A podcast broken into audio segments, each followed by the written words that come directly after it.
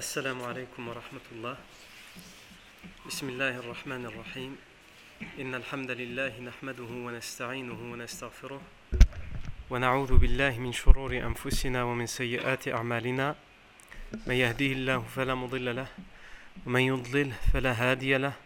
وأشهد أن لا إله إلا الله وحده لا شريك له.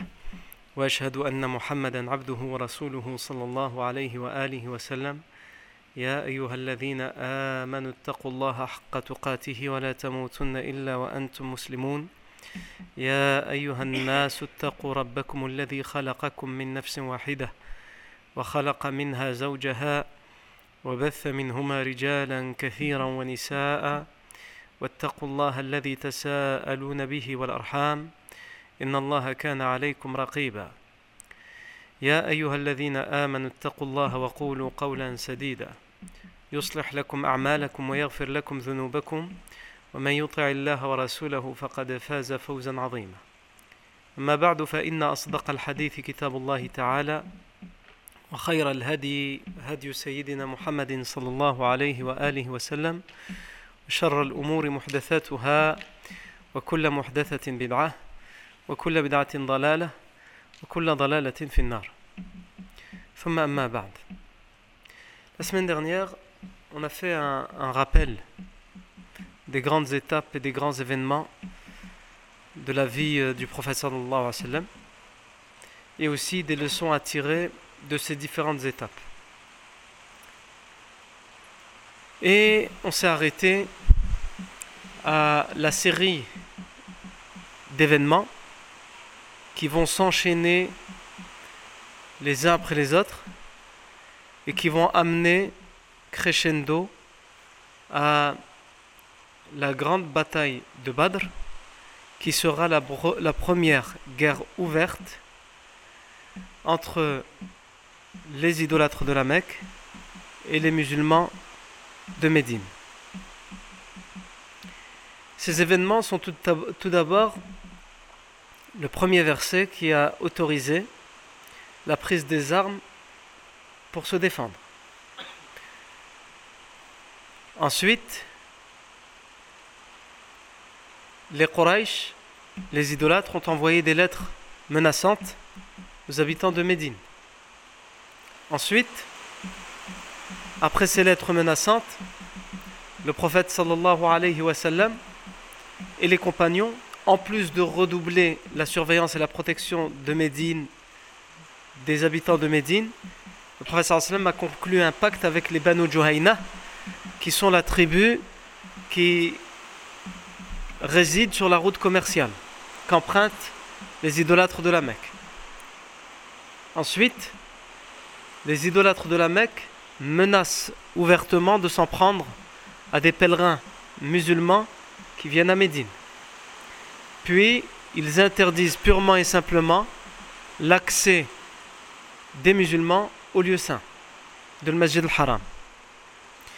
Puis, le wa sallam, donc euh, il y a des jours, des semaines qui passent entre le moment où le premier verset qui autorise à prendre les armes est révélé et le moment où le wa sallam va envoyer une première ex- expédition. C'est-à-dire que c'est pas parce que le verset est révélé que le wa sallam le fait.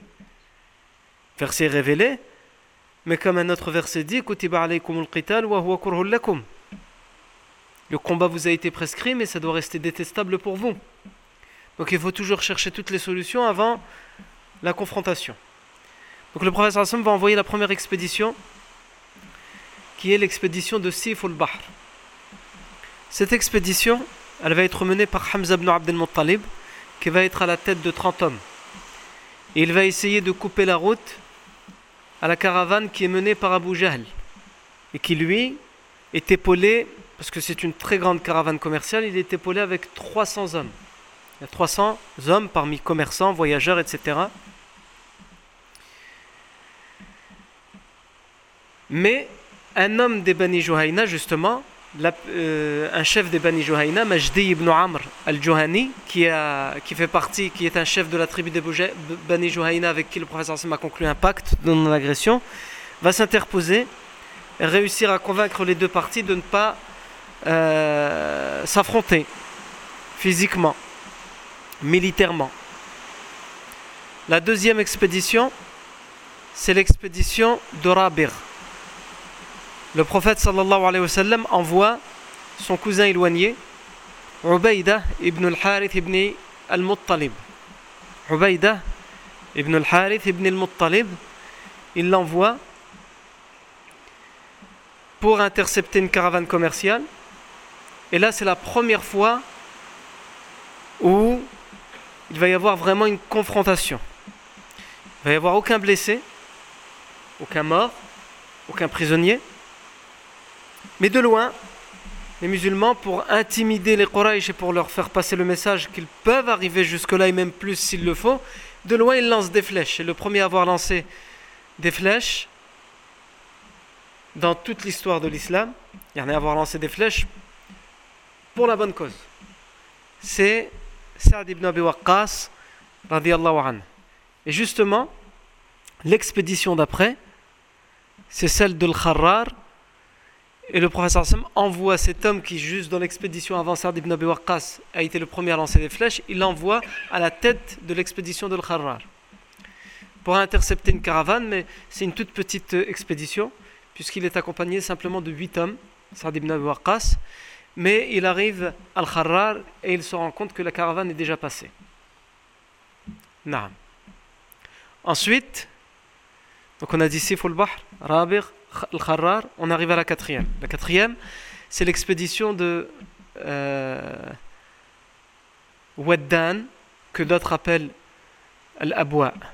Quand on vous le, nom de l'expédition, en fait, c'est le nom de l'endroit. Comment s'appelle cet endroit où a eu lieu l'expédition, où s'est arrêtée l'expédition, où a campé l'expédition. On donne le nom à l'expédition de cet endroit. Donc cet endroit, il est appelé par certains Abwa et par d'autres Et c'est la première, cette quatrième expédition qu'envoie le professeur Sam, c'est la première dans laquelle le professeur Sam lui-même prend parti. Lui-même, il sort à la tête de cette expédition. Et il va euh, rater lui aussi la caravane, mais il va revenir en, ayant signé un pacte avec le Banu Damra. Cinquième expédition, l'expédition de Boat, où ici aussi c'est le professeur Hassim qui part lui-même avec entre 150 et 200 hommes pour essayer d'intercepter la caravane d'Omaï ibn Khalaf, mais il la rate aussi. Non. Alors, à chaque fois, depuis tout à l'heure, on entend ça fait quand même beaucoup d'expéditions, où on veut intercepter une caravane, mais à chaque fois on entend, ils l'ont raté, il l'a raté, elle était déjà passée. La question qui se pose, et à laquelle la réponse me paraît, en ce qui me concerne, évidente, c'est est-ce qu'ils l'ont vraiment raté ou ils ont un peu fait en sorte de les rater Il n'y a aucun texte euh, clairement qui, dit, qui donne la réponse à cette question. Mais en méditant, comme, on essaie de le faire ensemble, sur chaque événement, sur comment le professeur Hassan a procédé, on se rend compte qu'en fait, il est fort probable que le professeur sallam, encore une fois, comme je l'explique, c'est juste de l'intimidation qu'il fait, parce qu'il ne veut pas cette confrontation, il ne veut pas que le sang coule, il ne veut pas qu'il y ait de guerre. Donc, finalement, on presse pas le pas, si on attrape la caravane, tant mieux. Et si elle passe, c'est encore mieux. Le message, au moins, l'information, puisqu'il y a des éclaireurs partout, il y a des voyageurs qui passent, il arrivera à la Mecque comme quoi le professeur Sam était sorti, il y a eu telle expédition, qui a voulu attraper telle caravane, mais ils l'ont raté, etc. Donc le professeur Sam veut juste que ce message passe.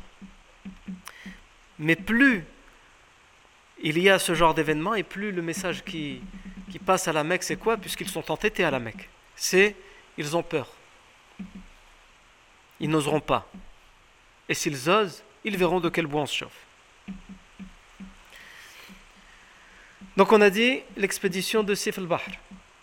Ensuite, Rabir. Ensuite, Al-Kharrar. Ensuite, Al-Abwa ou Waddan. Ensuite, Boat. Ensuite, la sixième, c'est l'expédition de l'Ushayra. L'Ushayra, c'est la caravane d'Abu Sufyan qui part vers la Syrie et qui sera la cause de la bataille de Badr à son retour. Mais là, elle est en train d'aller en Syrie. Donc le Al-Ushayra, le prophète sallallahu alayhi wa, sort lui-même également pour essayer d'intercepter la caravane d'Abu Sufyan. Mais ici aussi, la caravane est déjà passée. Mais le prophète sallam revient quand même avec quelque chose. Il revient avec un pacte signé encore avec une autre tribu, les Banu euh, Mudlij. résultat des courses, pour l'instant on a trois pactes avec trois tribus différentes. Banu Mudlij, Banu Juhayna, Banu Damra. Et ces trois tribus sont des gens qui vivent à travers le désert, ce sont des bédouins, qui règnent sur le désert. C'est-à-dire tous les voyageurs passent par leur plaine, par leur région. Et c'est très stratégique ce que le professeur Sam a fait parce qu'il sécurise autour de Médine pour être sûr que si à l'avenir il y a une guerre ouverte avec les idolâtres, les idolâtres, ils bloquent les idolâtres ou les, jeux d'alliance que les idolâtres pourraient faire avec ces gens autour de Médine.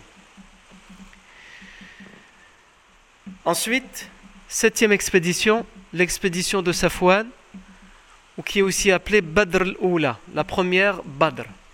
Parce qu'il y a une grande bataille de, qui va s'appeler la bataille de Badr. Mais déjà, cette expédition, le professeur Hassan va se rendre jusqu'à Badr. C'est pour ça qu'on l'appelle la première Badr. Pas parce que c'est la caravane qui va être concernée au retour, non, parce que c'est l'endroit. Le professeur Hassan a été jusqu'à cet endroit-là. Qu'est-ce qui va causer cette expédition? C'est le fait que les idolâtres ont envoyé Kurz ibn Jabir al-Fihri pour attaquer la ville de Médine. Il va essayer de l'attaquer de nuit, mais voyant que cette ville est surprotégée, puisqu'on avait dit qu'ils avaient pris les mesures, les compagnons, lorsqu'il y a eu les lettres menaçantes, de protéger la ville, de protéger les biens, les demeures, les familles, et même de protéger le prophète Mohammed Finalement, Kurz ibn Jabr al-Fihri va s'en prendre à la périphérie de Médine, à des enclos où il y a du bétail et des bestiaux, des chevaux qui appartiennent aux musulmans, et il va en voler quelques-uns, et il va ouvrir les enclos pour faire fuir les, les, bêtes et les bestiaux. Le lendemain matin, lorsqu'on se rend compte que les enclos ont été attaqués, le prophète sallam sort immédiatement pour essayer de rattraper ceux qui ont fait ça. Et il arrive jusqu'à Badr, mais les informations du désert qu'on lui amène lui font dire que les assaillants sont très loin et qu'il ne pourra pas les rattraper. Donc il revient à Médine. Ensuite, il envoie une expédition secrète, l'expédition de Nakhla, qui devait être secrète et qui devait être une expédition totalement insignifiante par rapport à toutes les expéditions qui ont précédé. Mais les événements vont s'enchaîner et vont faire que ça va être la plus grave, la plus dangereuse. Cette expédition, à la base, le prophète sallam, il choisit à peine une dizaine d'hommes. À leur tête, il, nomme Abdullah ibn Jahsh, an, et il lui donne une lettre. Il lui dit Partez vers le sud. On va où? Qu'est-ce qu'on doit faire? Le prophète sallam lui dit Partez vers le sud, et lorsque vous serez à tel endroit, donc à quelques jours de marche, ouvrez la lettre et vous aurez toutes les consignes. Pour l'instant, juste partez vers le sud. Le professeur Sim ne leur dit pas, il ne dit à personne où ils se rendent et ce qu'ils doivent faire. Pour que l'information n'arrive pas aux oreilles des Mécois, parce que ça doit être quelque chose de confidentiel et de secret. C'était à l'époque, on va dire, l'ancêtre des, renseignements secrets. Tout, tout, État, tout pays a des renseignements secrets. Et le professeur sallam maniait aussi ça. Il y en a dans l'art de, de, de, la guerre, il faut être capable de réussir à garder les choses confidentielles et pourquoi pas, encore mieux, de réussir à dévoiler les secrets de son ennemi ou de celui qui lui veut du mal. Donc le professeur sallam, il l'envoie et lorsqu'il ouvre la lettre, il, il lit dans la lettre Dépêche-toi, ne perds pas ton temps, rends-toi à Nakhla. Et là, c'est une limite qui est franchie. Nakhla, c'est où? C'est au sud de la Mecque. Quand les Médinois, à Médine, ils entendent le professeur Hassan lui dire va vers le sud, toutes les expéditions ont eu lieu vers le sud. Au sud de Médine, mais au nord de la Mecque. dans la route commerciale qui mène en Syrie. Et là, pour la première fois, et secrètement, de manière confidentielle, il lui écrit dans cette lettre Rends-toi au sud, c'est-à-dire la, route commerciale qui mène vers le sud, vers le Yémen. Et celle-ci n'a jamais été attaquée. Même pour les Quraysh, c'est tellement loin de Médine que c'est impossible que les musulmans vont venir jusque-là. Pourquoi? C'est impossible. Parce que, admettons, ils font quelque chose. Il va falloir que ces musulmans fuient vers Médine. Mais Médine, par rapport à la route commerciale, elle est au nord de la Mecque. Donc les Mécois auront largement le temps de couper la route aux musulmans s'ils font quelque chose, s'ils s'aventurent à essayer d'attaquer. Donc pour eux, ils se sentent totalement en sécurité. Et les expéditions passées ont montré que le prophète Hassim ne s'aventure pas plus au sud que 200-250 km au sud de Médine, pas plus. Et il y a à peu près 500 km entre Médine et Mecca. Le prophète sallam il envoie ses hommes, mais comme consigne, il leur, donne uniquement une consigne. Il ne leur demande pas d'attaquer, de faire quoi que ce soit. Il leur dit allez à Nakhla et surveillez la route commerciale. Et ramenez toutes les informations possibles sur cette route commerciale. C'est-à-dire, qu'est-ce qui se passe sur cette route? Est-ce qu'il y a des caravanes qui passent? Comment elles sont? C'est-à-dire, comment elles sont protégées? Qu'est-ce qu'il y a dedans? Est-ce que il faut qu'il y ait toutes les informations pour que le professeur Sam puisse, à l'avenir, prendre des décisions. C'est-à-dire que s'il garde cette, expédition confidentielle, c'est pour que les Quraysh ne soient pas au courant. Donc ici, ça n'a rien à voir avec les expéditions passées. On a dit les expéditions passées, il fallait que les Quraysh soient au courant qu'il y ait une expédition. Là, il ne faut pas qu'ils soient au courant. Pour qu'ils ne sachent pas que le professeur Sam prépare, pourquoi pas, à l'avenir, à s'attaquer à la route commerciale du sud. Ces hommes, ils ont un chameau pour deux. Les hommes qui sont avec Abdullah ibn Jahsh, ils ont un chameau pour deux. Donc le professeur Sam leur dit de se dépêcher, ils se dépêchent. Et ils, se rendent à Nakhla. Sauf qu'en route, le chameau de Saad euh, ibn Abi Waqqas, le, chameau de Saad ibn Abi Waqqas et de Utbah ibn Razwan, anhuma, il se faufile. Et donc ils essayent de le rattraper, et ça prend du temps. Donc Abdullah ibn Jahsh, le chef de cette expédition, il dit écoutez, le professeur Sam nous a demandé d'être rapide. Votre chameau nous fait perdre du temps. Vous connaissez la route, rattrapez-nous. Rattrapez votre chameau et ensuite rattrapez-nous, rejoignez-nous. Et nous, pour l'instant, on y va. Sinon, on va, désobéir au professeur sallam. Le professeur sallam, s'il nous a demandé d'être rapide, c'est pas pour rien. Donc ils se séparent. Saad ibn Abi Waqqas et le, Utbah ibn Razwan, ils essaient de retrouver leur chameau. Abdullah ibn Jarsh prend le reste des hommes et il part. Et en arrivant à Nakhla, Saad ibn Abi Waqqas et Utbah ibn Razwan ne les ont toujours pas rejoints. En tous les cas, ils font ce qu'ils ont à faire, ils surveillent cette route et ils se rendent compte qu'il y a une caravane commerciale qui rentre du Yémen, qui rentre à la Mecque, qui appartient aux idolâtres. Et cette caravane commerciale, elle a beaucoup de richesses, mais il y a presque personne pour la surveiller. Donc vraiment, les idolâtres ne se doutaient à aucun moment qu'il pouvait arriver quoi que ce soit. Sauf que le professeur Sam ne leur a pas dit d'attaquer.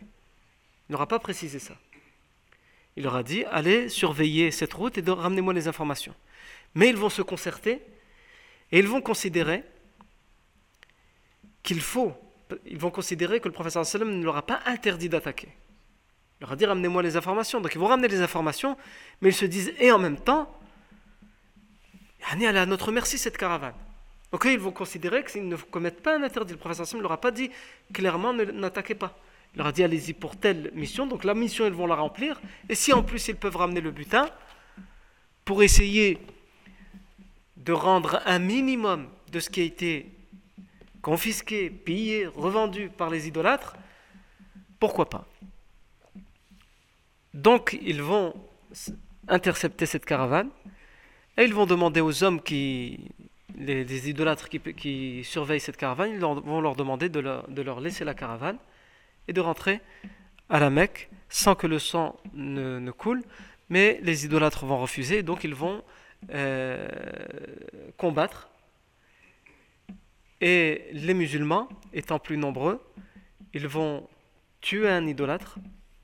C'est la première fois qu'un homme est tué par les musulmans, par les idolâtres, il y en a déjà eu plein, sous les tortures, etc. C'est la, euh, c'est la première fois que les musulmans tuent un idolâtre. Et ils vont faire deux prisonniers. Les autres vont fuir. Ils vont prendre ce qu'ils peuvent parce qu'ils savent que si les deux autres fuient, ça veut dire que la, Mecque, va être au courant et donc il faut vite rentrer à Médine avant qu'ils soient rattrapés par les Mécois, puisqu'ils sont au sud de la Mecque. Il faut contourner et rentrer à toute vitesse. Et c'est ce qu'ils vont faire. Les Mécois vont envoyer immédiatement lorsqu'ils vont savoir que la caravane a été attaquée, qu'en plus il y a eu un mort, c'est une déclaration de guerre pour eux. Donc ils envoient immédiatement une cavalerie à la recherche des euh, assaillants, mais ils ne vont pas les retrouver puisqu'ils seront des musulmans moins nombreux et donc beaucoup plus rapides. Et pendant tout ce temps, les deux compagnons, Saad ibn Abi Waqqas et ibn Razwan, n'ont pas été retrouvés. Ils ne les ont pas rattrapés. Donc l'angoisse, elle commence à, monter chez les musulmans. Où sont-ils? Possible. Les musulmans, une chose aussi qui était importante dans cette, euh, expédition, c'est que lorsqu'ils se sont concentrés, euh, concertés à Afouane, les musulmans, est-ce qu'on attaque ou on n'attaque pas? Il y avait aussi une question qui se posait sur l'attaque ou non de cette caravane. C'était que c'était le dernier jour d'un mois sacré. Et pendant les mois sacrés, on n'a pas le droit d'attaquer. On n'a pas le droit d'attaquer. C'était une règle qui était respectée par les idolâtres et par les musulmans. Le problème, c'est qu'ils ont, ils ont, réfléchi, ils sont pas loin de la Mecque. Donc s'ils attendent le lendemain, qu'ils laissent passer la caravane, eh bien, le lendemain, la caravane, elle ne sera plus dans un jour sacré. Le mois sera terminé. Mais elle sera rentrée dans le haram, dans le périmètre. Il y a tout un périmètre autour de la Mecque qu'on appelle le haram.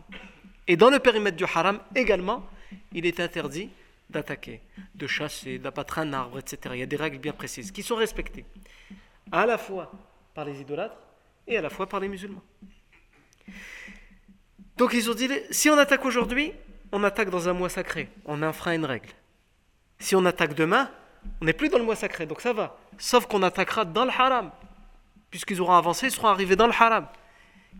Et donc ils vont essayer de voir ce qui est le moins grave le moins pire, même si l'expression le moins pire n'existe pas ou ne se dit pas en français. Mais on l'a dit tous, donc je me permets.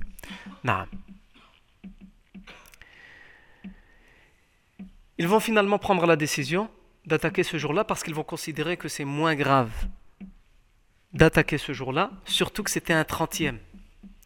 Et que pourquoi c'était un 30e Parce qu'on n'a pas vu la lune, donc euh, il n'y a pas de certitude. Euh, un mois, c'est entre 29 et 30. Donc ils vont prendre la décision d'attaquer ce jour-là pour éviter de devoir attaquer dans l'enceinte du haram. Non. Et les idolâtres, ils vont faire une propagande. Ils vont utiliser cet événement à leur compte. Vous voyez, les musulmans, ils vont faire courir le bruit dans toutes les tribus. Ils ont tué un homme de chez nous. Ils ont fait deux prisonniers pendant un mois sacré. Vous voyez les musulmans Qui disent respecter Dieu, respecter la religion, qui disent que leur religion est meilleure. Regardez ce qu'ils ont fait. Et donc, euh, euh, ils en rajoutent une couche. Et tout ça, cette propagande va arriver jusqu'aux oreilles du professeur Sam. À Médine aussi, on parle. À Médine, toute la ville de Médine n'est pas encore convertie à l'islam. Il y a des tribus juives, il y a, il y a des, des, gens qui sont toujours idolâtres à Médine. Autour de Médine, il y a les Bédouins et tout le monde parle. Les musulmans, apparemment, ils ont tué quelqu'un. Ils se sont attaqués aux richesses des Mécois. Et ils ont même fait deux prisonniers et pendant un jour sacré. Et lorsque l'expédition d'Abdullah ibn Jahsh rentre à Médine et qu'ils expliquent ce qui s'est passé, les décisions qu'ils ont prises et pourquoi ils les ont prises, le professeur Sam leur répond en colère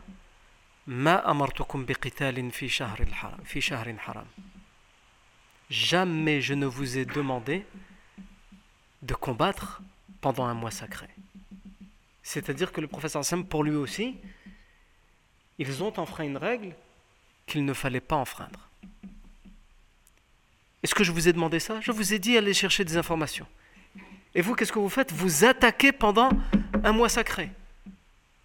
ils, sont déboussolés. Et ils rentrent, ils sont sûrs qu'ils ont fait un bon coup. Ils ont deux prisonniers. Ils ont même tué un homme. Ils s'en réjouissent pas, forcément.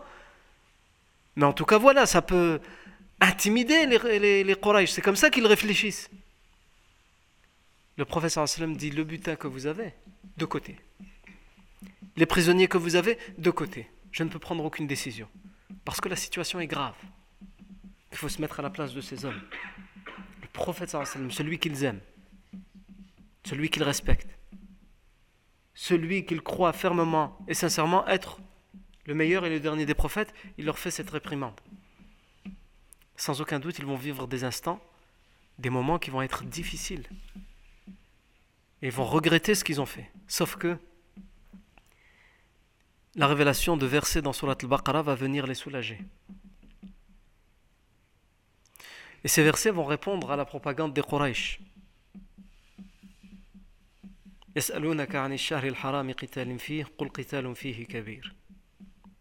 Il te questionne, hein, il t'interpelle au sujet du combat pendant les mois sacrés. Réponds-leur. Combattre pendant le mois sacré, c'est quelque chose de très grave. Donc ses compagnons, quand ils ont entendu le, début du verset, là, ils ont été encore plus déboussolés qu'au début. C'est très grave. Yannis, c'est très grave ce qu'on a fait.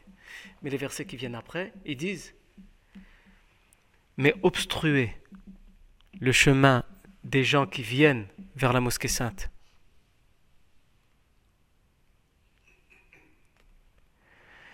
Et empêcher les gens d'arriver à la mosquée al-Haram, puisque c'est la décision qui avait été prise. Et bien pire encore. C'est-à-dire, vous n'avez pas de leçon à donner aux musulmans. Il aurait fallu, il aurait fallu que le musulman n'attaque pas pendant le mois sacré. Mais ces versets, c'est ce qu'ils disent. Il aurait fallu que les musulmans n'attaquent pas pendant un mois sacré. Mais s'ils ont attaqué pendant un mois sacré, c'est parce que vous faites pire. Pendant toute l'année, dans l'enceinte du haram, où vous prétendez respecter les règles du haram, vous interdisez à des gens pacifiques qui viennent juste pratiquer leur religion de, rentrer dans l'enceinte du, de, haram. Donc vous, ce que vous faites, c'est bien pire. Et là, les compagnons ont été rassurés, et le prophète sallam également. Le, jugement qu'il a donné, c'est en fonction de ce que lui savait à ce moment-là. Et ensuite, Allah lui a donné cette révélation pour, pour lui faire prendre conscience à lui aussi en tant que prophète mais il est un être humain. Tant qu'il n'a pas la révélation, il n'a pas la certitude de ce qu'il doit faire ou ce qu'il ne doit pas faire. Donc quand il reçoit cette révélation, c'est aussi un soulagement, une libération pour le prophète Mohammed. Et les Mécois vont envoyer une délégation pour négocier la libération des deux personnes qui ont été faites prisonnières. Les deux personnes qui ont été faites prisonnières, c'est le Hakam ibn Kisan et euh, Uthman ibn, ibn Abdullah ibn al-Mughira.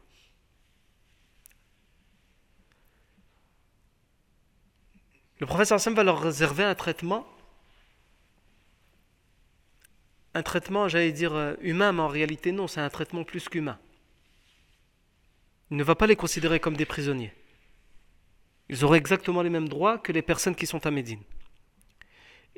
Et ils observent ces deux hommes, et ils voient et ils entendent, ils vont être là en captivité pendant des jours et des jours. Et ils voient ce que les musulmans font, en quoi ils croient, comment ils parlent, comment ils se comportent entre eux. Et ils entendent parler de l'islam.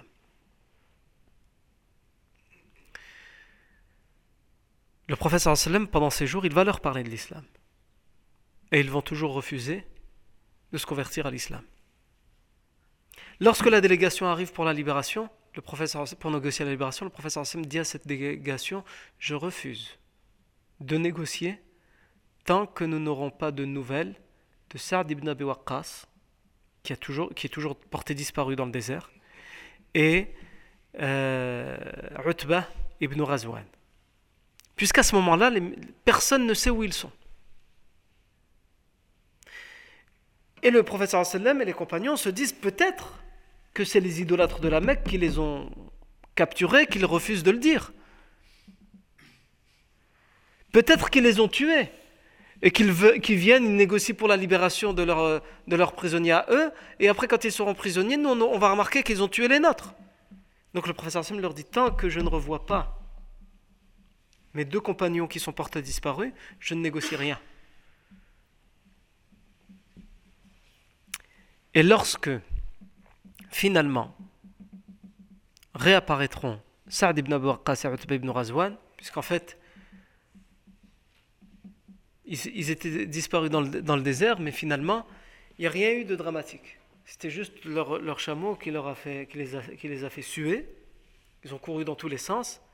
Et comme les autres se sont dépêchés d'aller à Nakhla, et quand ils ont attaqué, ils savaient qu'ils étaient menacés en danger, donc ils se sont dépêchés encore plus de revenir à Médine, c'est tout simplement qu'ils n'ont pas réussi à les rattraper.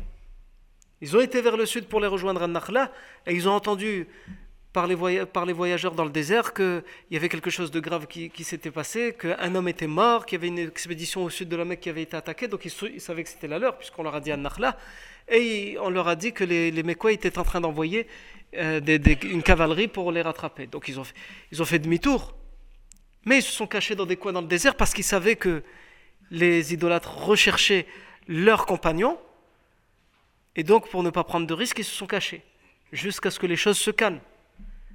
Et quand les choses se sont calmées, il rentre à Médine. Et là, le professeur Hassan accepte de négocier la libération et il annonce aux deux captifs qu'ils ont droit à la libération.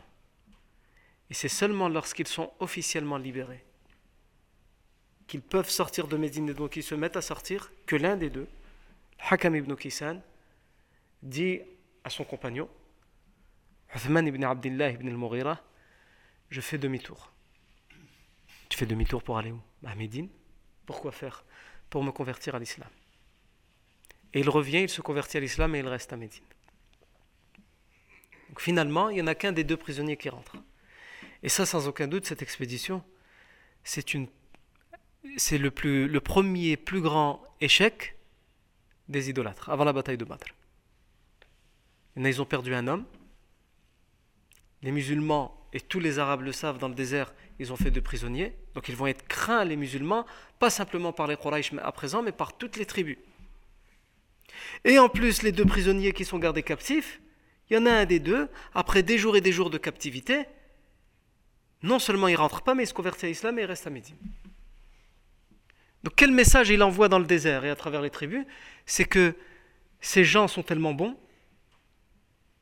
si un, prisonnier est capable de dire moi je reste avec vous, je ne veux pas rentrer chez moi, c'est qu'il se considère mieux là que chez lui. Mieux dans cette religion que dans son ancienne. C'est le message qui est transporté. Donc évidemment les Quraysh ne peuvent pas supporter cet échec. Mais voilà. Pour la première fois, ils reçoivent le message que les musulmans sont capables d'aller jusqu'à faire prisonnier des gens et jusqu'à même s'il le faut, en se défendant, tuer quelqu'un.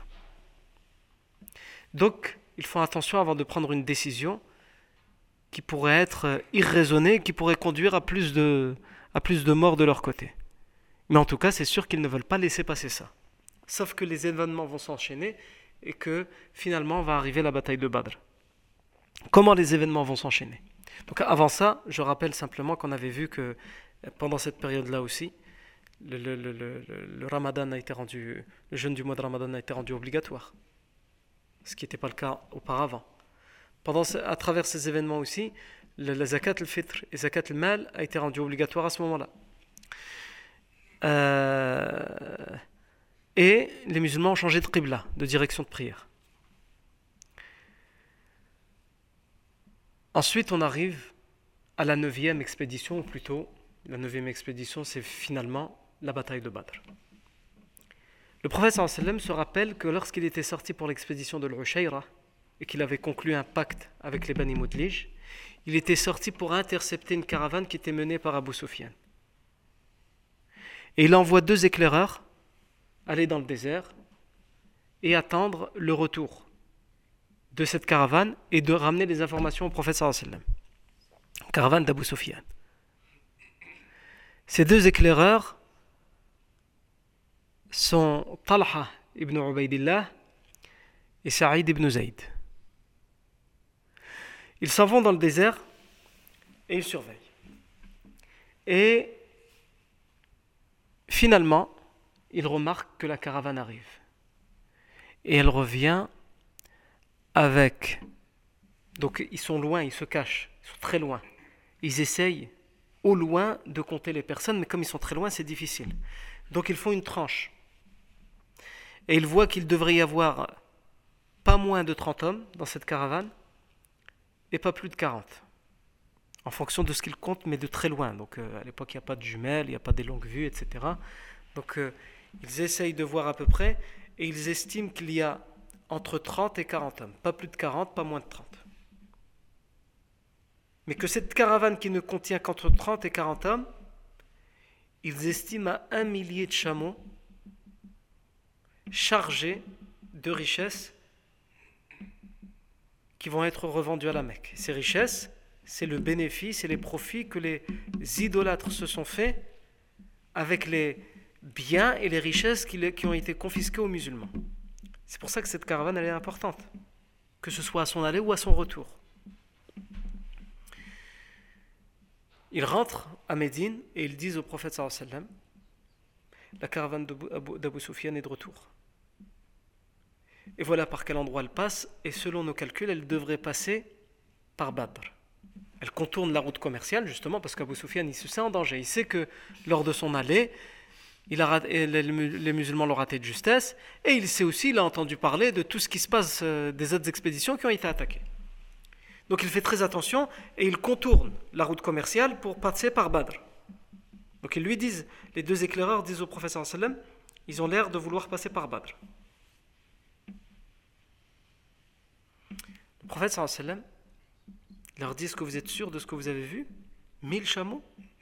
30 à 40 hommes seulement pour protéger 1000 chameaux chargés Ils disent, euh, c'est vrai qu'on était très loin, mais il semblerait que c'est ça, et c'est la confirmation aussi des voyageurs qui sont passés à côté de cette caravane à qui on a demandé.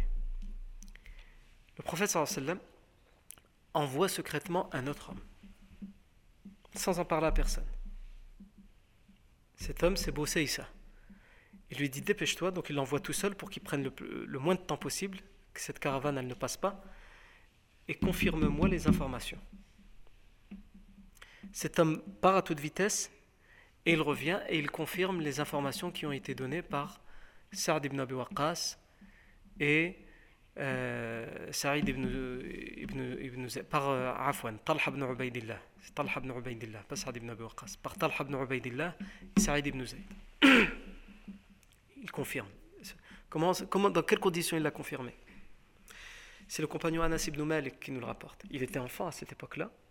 Vous vous rappelez le jour où le professeur Sam est arrivé à Médine et tout le monde voulait que le professeur Sam euh, soit hébergé chez lui, que chacun voulait être honoré par quelque chose du professeur Sam. Lorsque le professeur Sam était parti chez Abu Ayyub al-Ansari, la mère d'Anas ibn Malik, elle voulait quelque chose. Qu'est-ce qu'elle a fait? Elle a pris son fils, qui devait avoir entre 8 et 9 ans à cette époque-là. Et elle l'a ramené au prophète sallam et lui a dit Considère-le comme ton fils. Il sera à ton service. Fais-moi cet honneur d'accepter que mon fils vive le plus souvent possible avec toi pour qu'il apprenne de toi, pour qu'il te suive dans les moindres faits et gestes et qu'il soit à ton service. C'est pour ça qu'Anas ibn Malik, c'est un des compagnons qui a rapporté le plus de hadiths et le plus, le plus précis. Par exemple, quand on a raconté l'immigration, les détails de l'arrivée du prophète à Médine, les gens liaient, c'est ce que les gens récitaient comme poèmes, etc la plupart de ces textes sont authentifiés dans le Bukhari et sont rapportés par ce compagnon Anas ibn Malik, qui à cette époque-là était un enfant. Et c'est vrai que quand on lit ces textes, ça ressemble justement à des souvenirs d'enfants. Les enfants souvent s'attachent à des détails que les adultes, lorsqu'ils racontent une histoire des années après que ça leur est arrivé, ils oublient ces détails-là. Ils ne donnent pas autant d'importance aux détails. Anas ibn Malik nous raconte que lorsque ces deux éclaireurs sont rentrés, il dit il n'y avait que moi et le professeur Salma à la maison. J'ai vu ces deux hommes arriver et le professeur Salma m'a demandé de sortir. le professeur me demanda à un enfant, en qui il a toute confiance, de sortir. Pourquoi? Parce que ça, c'est secret d'État. Secret d'État. Même l'enfant en qui il a confiance, khlas. Le professeur Hassan prend toutes les précautions qu'il faut prendre. Donc il le fait sortir, il lui demande de sortir. Avant que ces deux hommes parlent. Puis, comment Anas comprend que ça va être la bataille de Badr? C'est par l'enchaînement de ce qui va se passer après. Donc il explique, et c'est ce qui va amener à la bataille de Badr.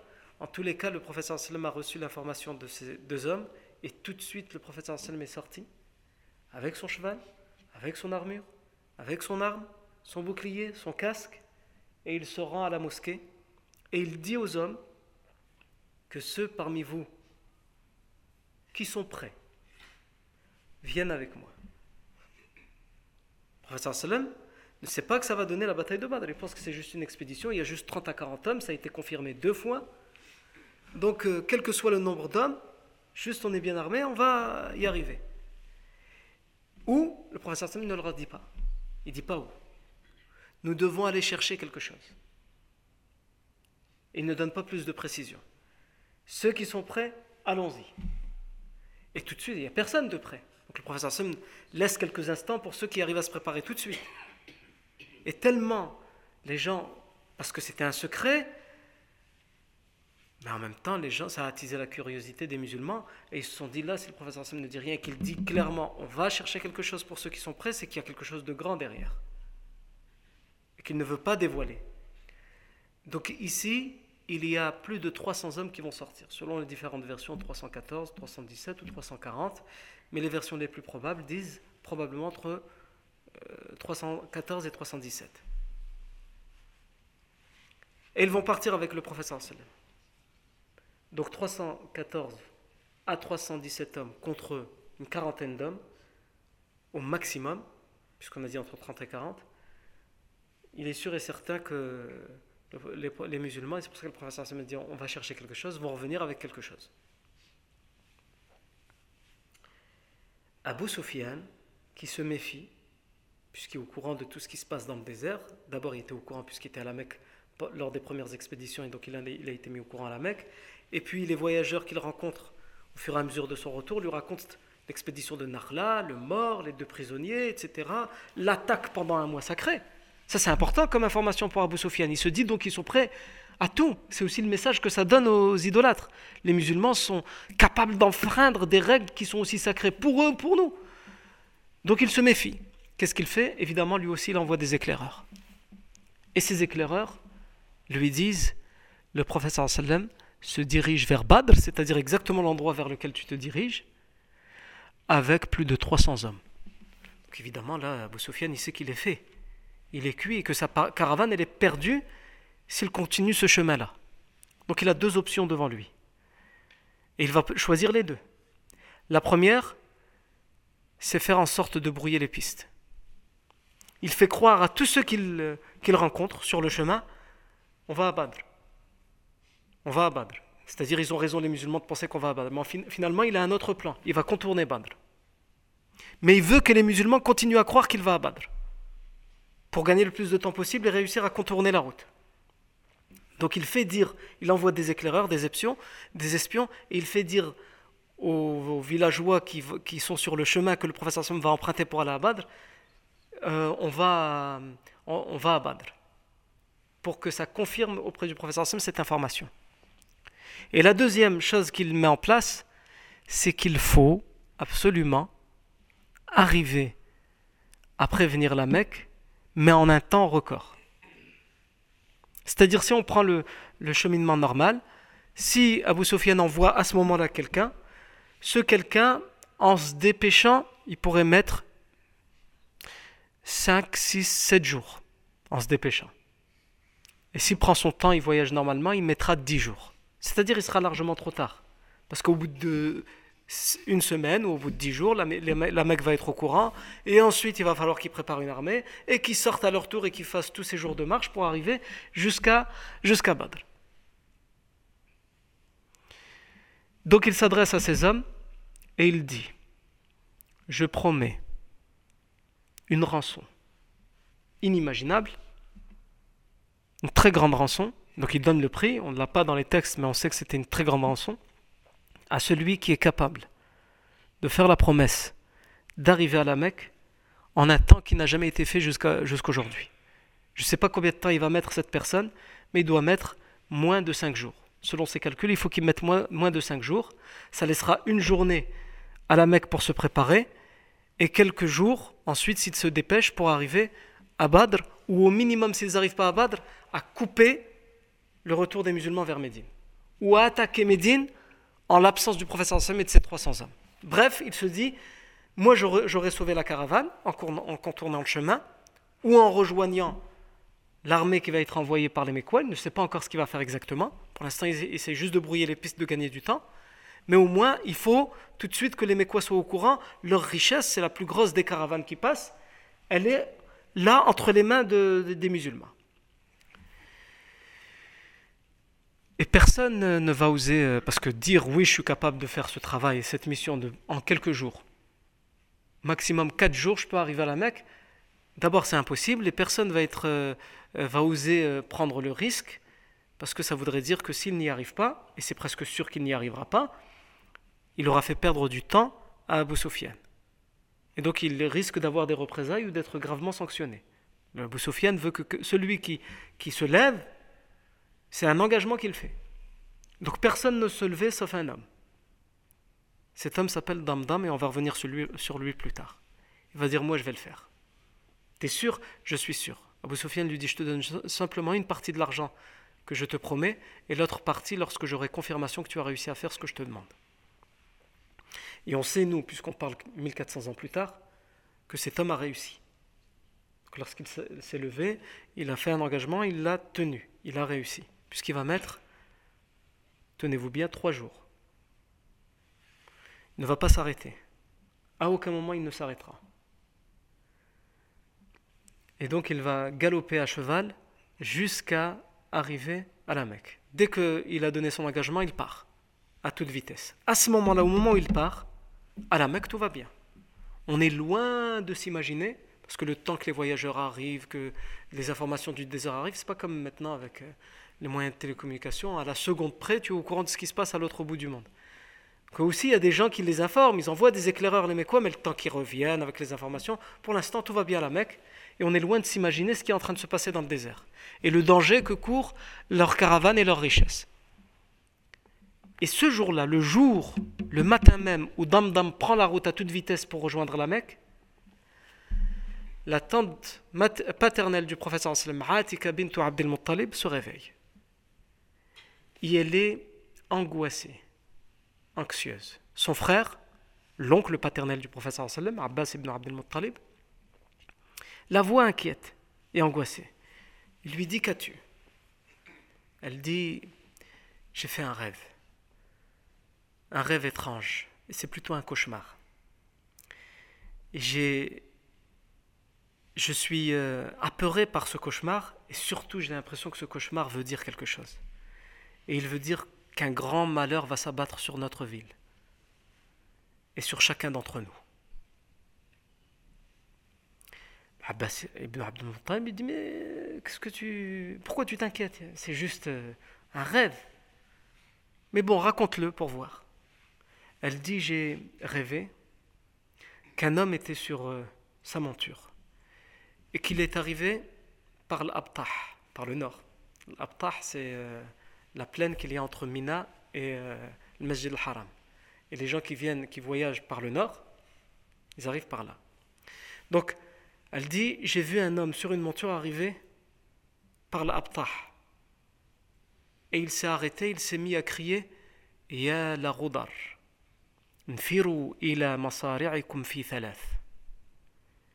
Il l'a répété trois fois. Ya la Roudar. Infiru ila masari'ikum fi thalath. Infiru ila masari'ikum fi thalath. Ô vous les gens de la trahison. Il s'adressait à la Mecque dans mon rêve. Et il nous disait Ô vous les gens de la trahison. Préparez-vous à votre perte dans trois. Mais il n'y a pas dit dans trois jours, ou trois semaines, ou trois heures, ou dans trois. Et il l'a répété trois fois. Oh, vous, les gens de la trahison, préparez-vous à votre perte dans trois. Et nous, on sait d'ores et déjà que trois jours plus tard, Damdam va faire son entrée, une entrée époustouflante, on la verra plus tard, à la Mecque. cet homme, s'il y a un expert psychiatrique qui pouvait euh, analyser son comportement, je pense qu'il trouverait plusieurs pathologies chez lui, puisque je vais vous expliquer que quand on va expliquer en détail comment il rentre dans la Mecque, il ne va pas juste se contenter de donner l'information, mais vous verrez, Inch'Allah. Et donc, elle dit, elle continue de, raconter son rêve, et elle dit, et il a poussé un rocher, et ce rocher s'est mis à, rouler de plus en plus vite, à dégringoler vers la Mecque. Et juste avant d'arriver à la Mecque, il s'est fracassé en, mille morceaux, en plein de morceaux, et chacune des, chacun des morceaux, chacun des, chacune des pierres est venue fracasser les demeures de, de, la Mecque et aucune demeure de la Mecque n'a été épargnée. L'Abbas ibn Abdul Muttalib qui lui disait Mais non, t'inquiète, c'est juste qu'un rêve. Il dit Qu'est-ce que c'est que ça? C'est vrai que c'est terrifiant. Qu'est-ce que ça veut dire? C'est intrigant. C'est pas possible de rêver d'un truc comme ça sans que ça puisse dire quelque chose. Et ils sont tous les deux angoissés et ils se font la promesse de surtout garder ce, ce rêve secret parce que ça, c'est tellement, ça fait tellement peur qu'il ne faut pas le raconter. Et d'ailleurs, ils ne sont, ils sont pas encore musulmans à cette époque-là, ou alors selon certaines versions historiques, ils cachent leur islam. D'ailleurs, on saura plus tard dans des hadiths que le cauchemar, un musulman, il ne doit pas raconter le cauchemar qu'il fait. Non. Et donc, le Mohim, ils disent il faut garder secret ça. Sauf que l'Abbas ibn Abd Talib sort de chez elle et il rencontre son ami, qui un, ennemi de l'islam et du prophète le Walid ibn Utbah ibn Rabi'a.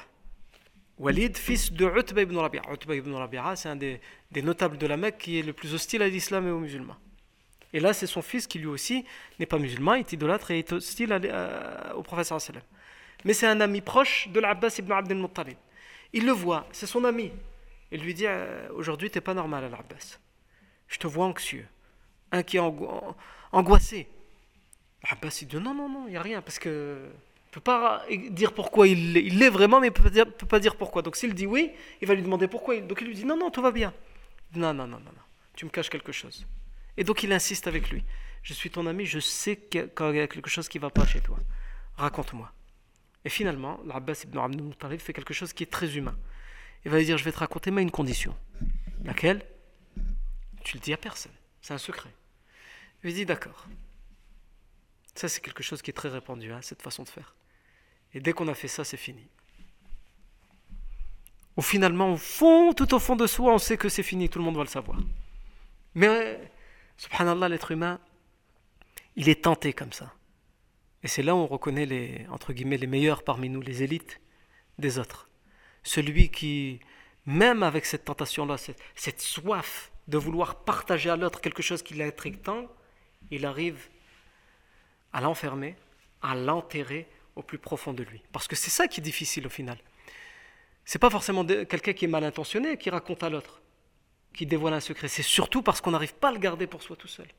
On a besoin que quelqu'un d'autre l'entende. On a besoin d'avoir l'avis, l'analyse de l'autre. Mais quand c'est quelque chose où c'est un secret, qu'on a donné son engagement de ne, raconter à personne, alors il faut être capable de se faire mal et de faire ma double tour en soi et de le garder pour soi. Et combien il y a de choses qu'il est meilleur de garder en soi, comme celle-ci, puisqu'elle va avoir des répercussions, comme vous allez le voir, c'est que l'Abbas ibn al donc finalement, il le raconte, et lui, évidemment, qu'est-ce qu'il va faire? Il va être intrigué par ça, comme l'Abbas. Donc il rentre chez lui, et son père, il lui dit Qu'est-ce qui t'arrive, toi? La même chose, et il va insister jusqu'à ce qu'il le raconte. Il lui dit ne le raconte à personne. Mais son père qui est hostile à la fois au prophète mais qui est aussi hostile parce que c'est un notable de la Mecque qui, veut, qui fait la rivalité avec la famille des Bani Abdel Muttalib, quand bien même ils sont idolâtres. Toute la famille euh, des Abdel Muttalib, c'est la famille du prophète mais certains sont musulmans, d'autres ils ne le sont pas. Et entre eux, les tribus, ils sont, dans la rivalité, la concurrence. Il dit, moi je vais le garder pour moi. Alors là, tu rêves. Et donc il part à, la Mecque et il le raconte à tous les notables. Et les notables le racontent chez eux et dans leur tribu. Ils sont persuadés que personne n'est au courant de ce secret. Atika pense qu'il n'y a que elle et son frère. Et l'Abbas il pense qu'il n'y a que Atika sa sœur et son ami Walid. En fait, pendant ce temps-là, toute la ville de la Mecque est au courant et parle du rêve. Il est intrigant ce rêve, ouais. Mais peut-être qu'elle a menti. Comme elle est de la famille, c'est la tante du prophète, peut-être qu'elle veut nous faire peur. L'Abbas ibn Abdel Muttalib, il arrive à la Kaaba et il est interpellé par Abu Jahl. Il lui dit alors, euh, c'est arrivé quand euh, cette nouvelle prophétesse chez vous? Il se moque de lui. Apparemment, il y a une nouvelle prophétesse chez vous. Abbas lui dit, de quoi tu parles? Oui, ta sœur apparemment elle a fait un, rêve là, hein. soi-disant dans trois ou je sais pas quoi, il y a, une pierre, hein. toutes les demeures ont été touchées. L'Abbas, il est choqué. Comment ça arrivait à Abu Et il se rend compte, en fait, tout le monde en parle. L'Abbas, il dit, euh, tout en essayant de garder son choc, ben non, euh, je vois pas de quoi tu parles. Abu lui dit, tu peux, faire la comédie, hein, mais tout le monde sait, puisque Abu lui, lâche la chaîne de transmission, il sait par où c'est passé. Ça a été rapporté par Atika, qui l'a dit à son frère, Abbas, qui lui l'a raconté à Al-Walid, qui lui l'a raconté à son père, et son père, ami de l'a raconté à Abu donc il a directement la chaîne. C'est pas comme quelque chose qu'on nous dit, on n'est pas sûr de, euh, on n'est pas sûr par qui c'est passé, donc on a un doute, ou on sait par qui c'est passé, mais ce qui justement, quelquefois, il raconte n'importe quoi. Là, il sait que cette information elle est véridique et authentique. Donc il lui dit, on sait que c'est vrai. Et tu sais quoi? J'annonce aujourd'hui à tout le monde à la Mecque, jusqu'où il va bouger, que si dans trois, j'imagine que c'est trois jours, hein on va dire trois jours, que si dans trois jours rien d'anormal ne s'est passé pour la Mecque, je ferai coller un décret à l'intérieur de la Kaaba, dans lequel il sera écrit qu'il n'y a pas plus grand menteur que vous, la tribu des Bani Abdel Muttalib. Et l'Abbas ibn Abdel Muttalib, à ce moment-là, il est juste euh, soucieux de garder le secret, donc il non, c'est pas vrai, je vois pas de quoi tu parles. Et il rentre chez lui. Sauf que cette euh, menace d'Abu Jahl de faire coller un décret, elle va faire mal à la famille des Bani Abdel Muttalib, la tribu de, comment, comment il peut se permettre, lui, Abu Jahl de la tribu des Bani Marzoum, de nous humilier en public, nous les Bani Abdel Muttalib, pour le rêve qu'aurait fait une seule parmi nous? Donc les hommes et les femmes des Bani Abdel Muttalib, ils se rendent chez l'Abbas. Ils disent, tu es notre doyen, tu es le plus vieux des Bani Abdel Muttalib. Et tu t'es fait humilier et on a humilié ta tribu en public. Les hommes et les femmes, on les a humiliés. Et tu n'as rien répondu. Ça ne nous intéresse pas de savoir si elle a fait ce rêve ou elle ne l'a pas fait. C'est pas ça qui nous importe. Ce qui nous importe, c'est que notre tribu ne soit pas humiliée par Abu Jahl, comme il l'a fait. Donc Al-Abbas, ça va le travailler tout ça. Ça va le travailler pendant combien de temps? Trois jours. Et au troisième jour, il, décide, prend la décision d'aller répondre à Abu. Sauf que quand on t'a humilié et que tu attends trois jours pour aller répondre, euh, c'est plus, ça a plus le, tu sais plus comment tu dois t'y prendre, puisque finalement, entre guillemets, c'est toi qui va commencer. Les là, c'est tout, chaque chose est rentrée dans, son, dans l'ordre, et toi, trois jours après, tu te réveilles. Soit ça ne sert plus à rien, soit c'est quelquefois, ça arrive dans certaines histoires, où quelqu'un il se fait taper dessus, sur le coup il dit rien, et l'autre finalement il regrette, pardonne-moi. Il lui dit Je te pardonne. Il attend une semaine, deux semaines ça passe, dès qu'il a le dos tourné, et lui arrive dessus, il, lui tape dessus. Histoires comme ça qui sont répandues. Il y en a des, gens comme ça qui sont euh, lâches. Quand c'est face à face, il peut même se faire taper dessus, finalement, bah, c'est pas grave, je te pardonne. Et après, il attend le bon moment. Non, non, je ne, je ne citerai pas de nom.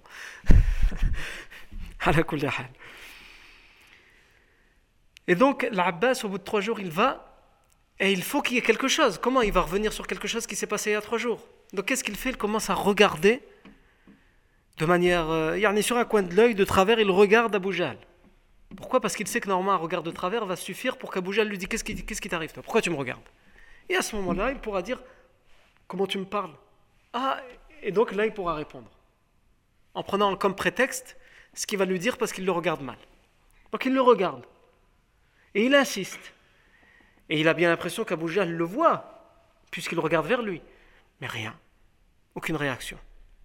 Donc il continue à insister, peut-être même, que sais-je, à faire des, grimaces ou des, de froncer les sourcils pour lui faire bien comprendre conscience que c'est bien lui qui le regarde de cette manière.